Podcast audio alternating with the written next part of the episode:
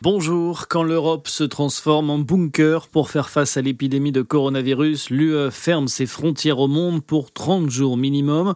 En clair, tous les voyages entre les pays non européens et les pays de l'UE seront suspendus pendant un mois. C'est ce qu'a confirmé Emmanuel Macron, une annonce reprise par la présidente de la Commission Ursula von der Leyen et le président du Conseil Charles Michel. Malgré tout, des exceptions sont prévues pour les citoyens et résidents européens de longue durée qui pourront rentrer chez eux. Autre exception, les médecins comme tous les personnels soignants, les chercheurs et les experts mobilisés pour lutter contre le coronavirus qui pourront également entrer en Europe.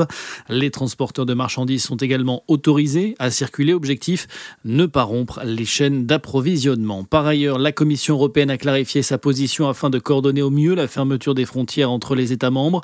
La fermeture n'est pas interdite, mais elle ne doit pas empêcher le marché intérieur de fonctionner normalement pour que la fabrication du matériel médical ou l'acheminement des marchandises, notamment les biens périssables, ne soit pas contrarié.